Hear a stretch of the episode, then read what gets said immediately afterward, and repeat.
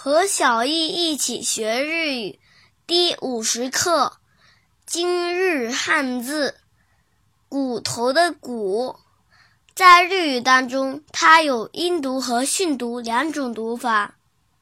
音读的时候读“裤子”，“裤子”，“裤子”。比如说“骨盆”，“裤子帮”，“裤子帮”，“裤子帮”。写成日语汉字是“骨盆”的繁体字。训读的时候读作 “hone”，“hone”，“hone”。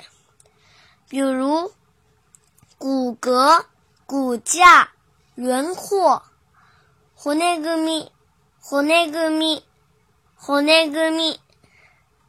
在日语的汉字当中是写成。骨骼的“骨”和组合的“组”，再加一个平假名的“咪”。想对照我们的文稿的朋友们，请关注我们的微信公众号“日飘物”。